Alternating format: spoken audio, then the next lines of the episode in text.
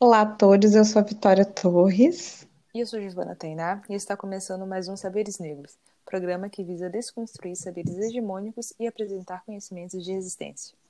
E no episódio de hoje a gente vai falar sobre racismo linguístico à luz do livro Racismo Linguístico: Os Subterrâneos da Linguagem e do Racismo, do professor doutor Gabriel Nascimento. Mas antes da gente discutir esse tema e outros temas que envolvem uh, esse livro, eu gostaria de saber como você está, Giovana. A gente demorou muito para gravar esse episódio, a gente não se vê desde novembro. Sim. Mas eu já estava com saudade. Ah, sim. É, eu fico animada porque é o nosso primeiro podcast do ano. Sim, então, feliz ano novo. Feliz ano novo a todos, a todos. É, a gente está muito empolgada com esse primeiro episódio, porque iremos começar o ano, né? E com um tema tão importante, assim como todos os outros que a gente já trouxe, e que pretendemos trazer também. Mas enfim, estou empolgada com esse ano. E você, como é que está? Ah, eu acho que o ano novo sempre traz renovações, apesar do caos, né, que a gente vive, e algum tipo de esperança. E tá aqui hoje falando sobre um tema super importante, é, de um livro super bem estruturado, para mim também gera muito, muita animação. E eu queria saber de que forma você entrou em contato com o livro do, do, do Doutor Nascimento, e como que você adentrou nele? É um livro difícil de ler? Como é que foi a tua experiência de leitura? Porque ela é sempre importante, né, para a gente entender uh, o próprio tema tratado. Sim, é, mais uma vez eu conheci o livro através de você. Adoro sempre, é, eu adoro. eu sempre estou seguindo suas recomendações e é, é, muito bom isso, né? Ter alguém que está me indicando. A gente faz muito essas trocas, né? Isso é, é exato. É, por isso que somos amigas, não, brincadeira. Tem outros motivos também.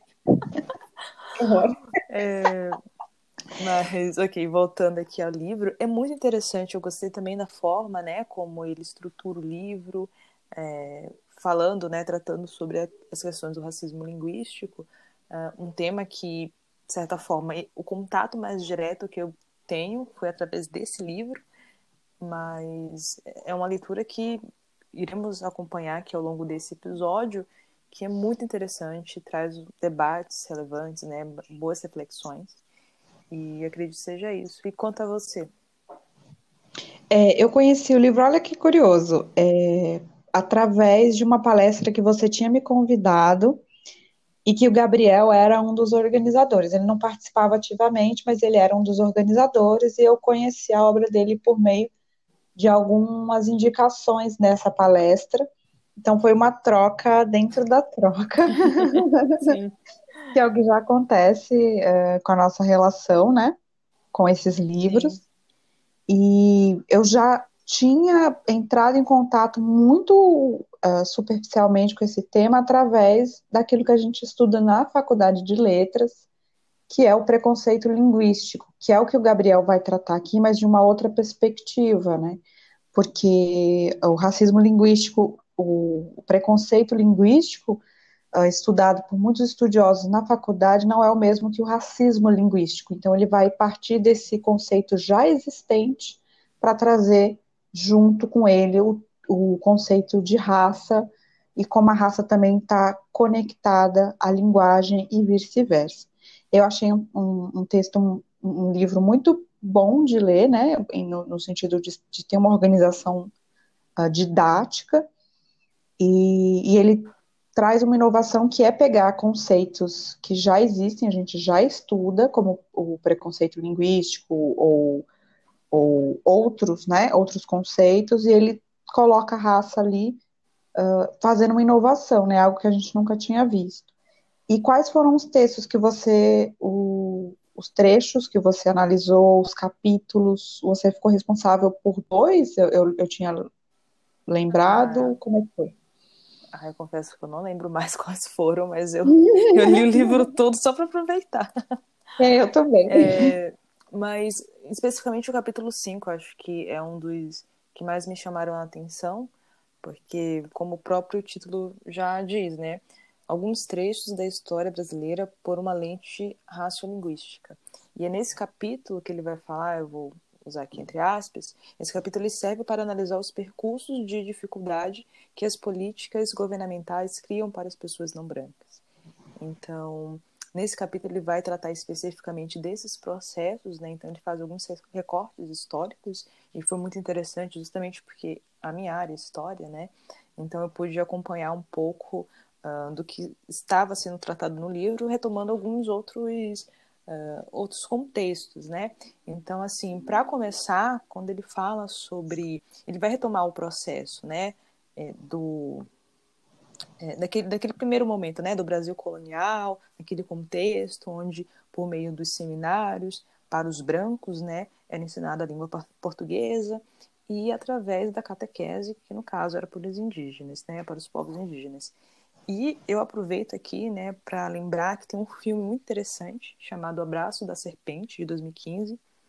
Ele é dirigido por Ciro Guerra e no filme mostra algumas cenas sobre esse eu não gosto de dizer encontro, obviamente, né, mas esse contato muito conflituoso, né, de dois mundos, onde tem o branco europeu e os povos indígenas. Então, nesse primeiro contato, nessa, nessa fase da catequese, são, é, são meninos indígenas, né, que são forçadamente levados para esses espaços e de uma forma muito violenta, né, digo, tanto fisicamente como psicologicamente, enfim, de todas as formas eles sofrem esse tipo de agressão uh, por parte, né, do caso dos homens brancos, uh, sob essa justificativa não somente religiosa, né, mas de que deveria ser aprendido a língua portuguesa, né, enfim, então é, interessante que o,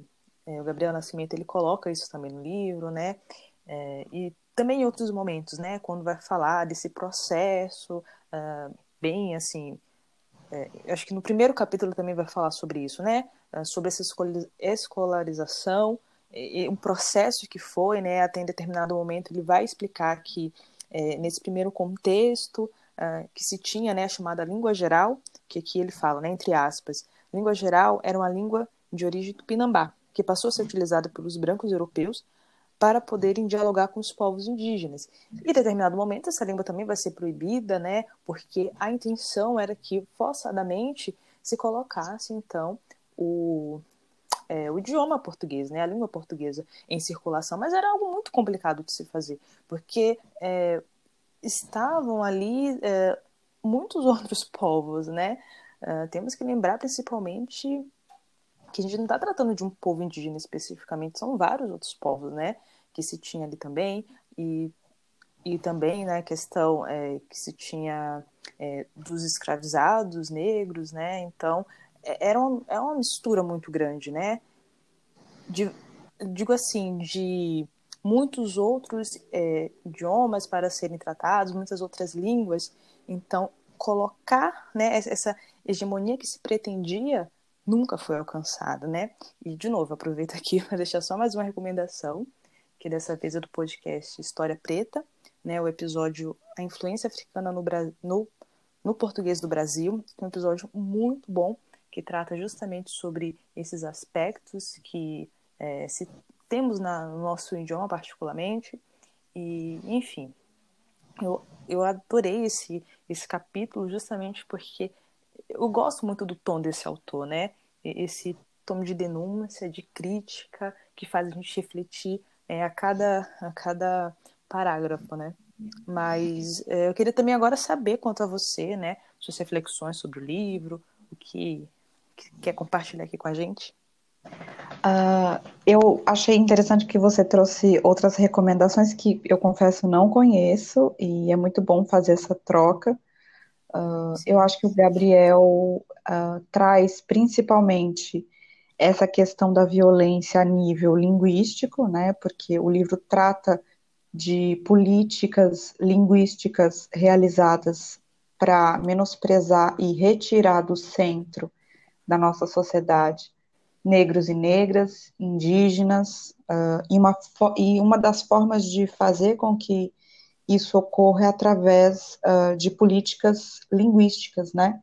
Uh, determinando o que é certo e o que é errado, uh, essa, esse conceito de certo e errado passa necessariamente pela questão da raça, porque aqueles que têm acesso né, à, à educação formal, essa educação dita correta, dita né, boa, aquela educação que muitas vezes está ligada à lógica dos grandes centros, e aquela não educação que está ligada ao, às políticas, às, na verdade, a falta das políticas públicas educacionais. Então, ele, ele vai dizer que a violência, né, que começa no período colonial, ela também perpassa uh, pela exclusão da linguagem, né? Como a Gi falou, imagina você uh, anular a linguagem do outro, né? A gente tem que lembrar, como você muito bem disse, que assim como os indígenas, uh, os povos africanos também são múltiplos, uh, têm linguagens diferentes, e a partir do momento que você quer unificar esses povos uh, com uma linguagem europeia, a gente está praticando o que o Gabriel fala a todo momento, que é chamado de epistemicídio, né, o extermínio do conhecimento do outro, e principalmente o linguicídio, que é o extermínio da língua do outro. Né? Então, tem outras formas de se cometer racismo, uh, que é através desse corte simbólico da comunicação, da expressão, da linguagem. A gente tem que entender que a partir do momento em que a linguística começa a estudar a influência da sociedade dentro dos estudos linguísticos, uh, esses estudos não incluem raça, né? eles incluem uh, lugares sociais, gênero, mas eles não incluem raça. Uh, então, a faculdade, a academia também está em falta com esses estudos, porque nós temos uma grande teoria né, na linguística, que é a teoria de Marcos Bagno, que é o preconceito linguístico contra as variações uh, linguísticas. A gente tem, quem tem acompanhado o BBB nos últimos dias, infelizmente viu a postura da Carol Conká, né, uh, para com o dialeto nordestino, especificamente paraibano, se eu não me engano, de uma das participantes. Uh, e, e, essa é uma das teorias que a gente tem na, na linguística, né, que o Brasil, o português brasileiro, ele não é uniforme, ele varia de acordo com a região, de acordo com a idade, de acordo com o tempo, uh, e dizer que um dialeto é errado e outro não, uh, isso perpassa o preconceito, mas o Gabriel vai mais a fundo, né? Ele diz uh, que quem sofre mais esses preconceitos são as pessoas negras, por exemplo, nordestinas, as pessoas negras das favelas, porque há uma diferença. Quem estuda no centro de São Paulo, quem estuda uh, no centro da periferia, os dialetos mudam. Há quem diga que dialeto nem exista, né? Então é uma discussão interessante que a gente tem dentro dos estudos linguísticos, que o Gabriel vai trazer a perspectiva não só social, de um estado para outro, mas a questão da raça, que é muito, muito interessante. Uh, então, é, é todo um, um projeto linguístico para separar o negro, o indígena, o nordestino, por exemplo, também, uh, daquilo que se considera correto. E eu queria que você falasse um pouquinho de quais são esses projetos que o Gabriel fala, uh, que visam excluir a população negra e a população indígena uh, do centro, né, dos estudos linguísticos, enfim. Sim. É, eu acho que justamente isso que você já tinha falado, né, Vi, sobre esse distanciamento que se tem, né? Primeiro passo é o fato, de fato, né, a escolarização, porque nesse primeiro é nesse contato que se tem essas formas de se aprender a, a escrever, né? Então há uma diferença, né? Você falou uhum. muito bem sobre essa questão da, da região, e não, a gente não fala somente né, da, da questão da região, dos lugares, é, dos estados, mas dentro da própria cidade mesmo, né? Como você também tinha falado. É, são outros espaços, né? Um espaço periférico é uma coisa, o centro da cidade é outra, enfim, os bairros mais nobres são outra, outra realidade.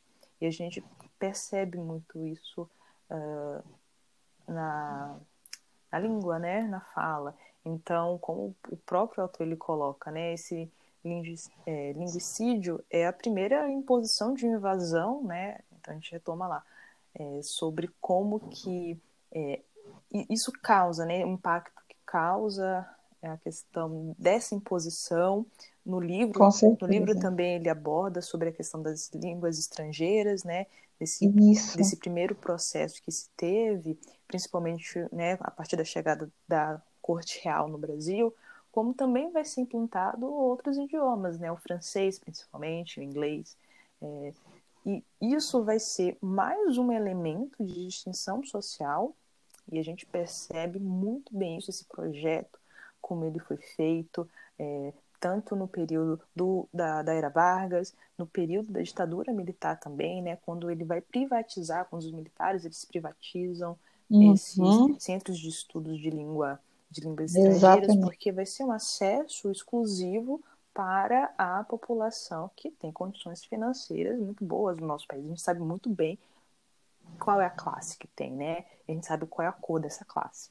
Exatamente. Esse acesso. Então, é uma das é mais uma das imposições de distinção social que temos aqui no país, que também é além do nosso próprio idioma, que ele é muito é, ele é múltiplo, né? No sentido de Com que certeza cada. É isso. Uhum. Assim, como você tinha já falado, né? Mas também a gente observa uh, no currículo de que há pessoas que têm ali registrado é, uma segunda língua, terceira, quarta, quinta, né? Um idioma estrangeiro, e outras pessoas que não. Então, essa distinção ela é muito nítida. Exatamente. É, ele fala muito, né, dessa questão Sim. da exclusão da língua estrangeira, ele reforça muito uh, porque além de classificar aqueles que falam certo e aqueles que falam errado, que é obviamente um projeto racial, porque aqueles que falam errado, não errados, né, errados. Eu falo. É, que não falam corretamente é, são aqueles que não tiveram acesso à educação uma educação de qualidade, e aqueles que falam corretamente são aqueles uh, que tiveram acesso. Então, olha como o racismo é inteligente, né? Ele é manipulador a esse ponto. Então, vamos criar uma língua uniforme para todo mundo e vamos definir quem está falando ela corretamente e quem não está. A partir daí, eu começo a dividir, né? Quem fala corretamente ganha o melhor emprego. Quem fala uma segunda língua ganha o melhor emprego. E o que, que ocorre? Quem fala inglês hoje em dia, fielmente, né? São aquelas pessoas que têm acesso a grandes cursos de inglês, escolas bilíngues. Uh, infelizmente, isso define a posição social. E ele reforça isso mais uma vez. Dois grandes projetos linguicidas do país é a exclusão da língua estrangeira para negros e pobres e também a exclusão desse falar correto né? Ele cita isso muito. E é algo que é muito semelhante no caso haitiano, por exemplo, né? No Haiti, uh, mais da metade da população fala crioulo, uh, que é considerado um dialeto. Ora, se é quase mais da metade da população fala uma língua, ele não é essa língua não pode mais ser considerada dialeto. Ela é língua, ela é oficial. E e o francês toma né, toda e qualquer é, instituição formal, documentos formais, porque querem imprimir uma língua, querem uniformizar uma língua que não tem como, ela não cabe na cultura crioula. Né? E, e, e, é o que ocorre aqui, a gente marginaliza esses dialetos da periferia, a gente é, marginaliza os dialetos nordestinos, para uniformizar um, um, dialeto sulista que não cabe, que não existe. Então, ele vai falar um pouco sobre esses processos. Eu lembrei do caso haitiano, do caso crioulo, né? Isso a gente pode ver, por exemplo, é, esse projeto que se tem de deixar homogêneo a língua falada no Brasil, é, a gente pode perceber muito bem isso na televisão, principalmente se a gente pega programas é, mais antigos. Eu digo especificamente uhum. programas jornalísticos, né? onde você vê a repórter que fala do Amazonas e a repórter que fala, por exemplo, de Santa Catarina, falando exatamente da mesma forma. E é muito problemático isso, porque há uma imposição de que há uma, uma, língua né, que deveria ser é, nacionalizada, então a gente está falando de é, uma língua especificamente né, do Sudeste, algo muito problemático também, como se isso definisse como é todo uh, a, a, língua falada no Brasil. E a gente também tem que colocar é outra coisa, que eu acho que você também já tinha falado muito bem sobre isso, você sempre comenta comigo, né? Também como que é, a língua é viva, né? Está sempre é, mudando também. É. Né? Como se a gente estivesse falando exato. exatamente português que se tinha na década de 30. E a gente tem que lembrar que nosso português não é branco. Sim, né? Sim. Ele tem influências indígenas, ele, ele tem influências africanas. É o que a Lélia vai dizer, a Lélia Gonzalez, né? Ah, esse errado que vocês dizem que a gente fala, nós negros, nós pobres, não é errado é, é, é, influência africana, é influência do quimbundo, do, do criolo. Então, esse, essa coisa de, de errado né, é, invi, inviabiliza a influência africana do português. Não existe errado, existem diversas formas de construir uma língua. Né?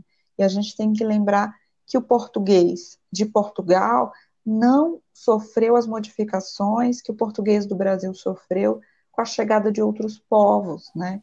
Então a língua ela é viva e, e o português mais ainda, o português do Brasil, né? Tem gente, alguns estudiosos franceses não gostam nem de falar português do Brasil, eles falam brasiliano, eles falam o brasileiro, porque para eles o brasileiro é um exemplo, né, de língua viva, com grandes influências do quimbundo, grandes influências do, do crioulo, de outras línguas ou dialetos, entre aspas, que eu odeio essa palavra, dialetos africanos, indígenas. Então a gente tem que lembrar disso. E como você quer uniformizar uh, um, um país, né? Sem falar de influência, a gente não fala da influência africana no português, a gente não lembra uh, o legado que os africanos uh, deram para a língua brasileira, a língua portuguesa, né? Que os indígenas ainda hoje dão, né? Então eu acho que é um projeto, com certeza, concordo com o Gabriel, concordo com a Gi, é um projeto de exclusão e apagar da nossa história uh, a importância e a magnitude que esses dois povos também tiveram na nossa formação, né, Gi? Sim, com certeza. Eu aproveito é, isso que você falou, porque tem uma citação aqui do, é, do último capítulo é, do livro dele, do Gabriel Nascimento, que ele diz assim, entre aspas, né?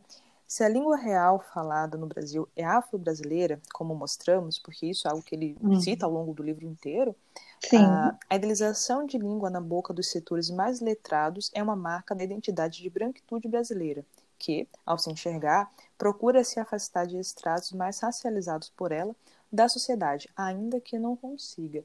É, é justamente. Ainda que sim, não é consiga, eu acho, acho ótimo isso. Sim, exatamente isso que você estava falando agora, Vi, sobre esse processo, né, que é muito violento. Por isso que ele chama, né, epistemicídio, é um, é um extermínio do conhecimento do outro, né, um extermínio da língua do outro. Isso também é racismo, é isso que ele quer dizer. Que o racismo também está nesses cortes violentos que a gente faz, né, de impor uma língua. E ainda hoje, né, a pessoa fala, nossa, mas a gente, todo mundo fala português. Não, não, não falamos iguais, né, igual. A gente não fala da mesma forma. Uh, e impor um correto em cima do outro, ai, porque você fala errado, você fala com gírias, né? E quem é que fala com gíria hoje? A comunidade do hip hop, a comunidade do rap, a comunidade da, das periferias, né? Que tem também uma influência que deve ser considerada e analisada. Eu acho que com isso a gente chega muito bem à conclusão é, dessa obra do Gabriel Nascimento, que vai abordar todas essas reflexões que fizemos claro, muito sintéticas, né? Não tem como falarmos disso em é, pouco tempo, mas eu acho que a gente conseguiu abarcar muita coisa, é, fazer uma boa reflexão, a gente sempre está aberto ao diálogo, né? Então, uh, quem nos escuta, que quiser conversar conosco, estamos sempre é, disponíveis para isso, é, são reflexões muito importantes que a gente fez nesse episódio, em outros, enfim. E é, é parar para pensar sobre essas coisas e querer mudar também é, a situação, porque cada dia que passa a gente, a gente não pode mais tolerar esse tipo de coisa. Exato, e lembrar também que a linguagem ela está a serviço da branquitude e que o signo negro, por exemplo, a, a palavra negro é uma palavra inventada, a palavra Sim. branco é uma palavra inventada, a gente tem que desconstruir o racismo através da linguagem, porque ele é construído sobretudo na e pela linguagem, né? Então a gente tem que lembrar disso e, entender quais palavras são dirigidas a um homem negro, que palavras são dirigidas a uma mulher negra, que palavras eu, eu escolho no meu dia a dia para me referir às populações indígenas. Uh, então, eu preciso desconstruir esse racismo também pela linguagem. É, eu queria agradecer a Gi por, por, esse, por esse debate, ela fala muito bem. Eu me inspiro em você. Ai, gente, todo dia elogios. E estava com saudade de, de falar e de debater. É, é como eu falei, né? Aqui é um ambiente, para mim, muito importante, porque é onde a gente pode debater aquilo que estava preso, né? Então, muito, muito obrigada. Eu espero que a gente continue fazendo isso ao longo do, do ano de 2021, que nós possamos sobreviver a ele uh, com muitas leituras proveitosas como Sim, essa. Eu que agradeço mais uma vez por por, por a gente estar conversando sobre isso, né? É algo muito importante também, esse momento de diálogo. E vamos esperar agora para os nossos próximos episódios. É... Estou Sim, eu também. é uma boa forma de começar o ano. É uma ótima Sim. forma. Bom, gente, muito obrigada. Sigam a gente. Eu não lembro as nossas redes sociais, é tudo, mas eu é tudo lembro saberes, que ela é saberes negros. É Coloca verdade. no Instagram, no Twitter, que vai encontrar a gente. Bem fácil. Coloca lá, gente. Sim. Obrigada e até o próximo Obrigada, episódio. Até a próxima. Tchau. Tchau.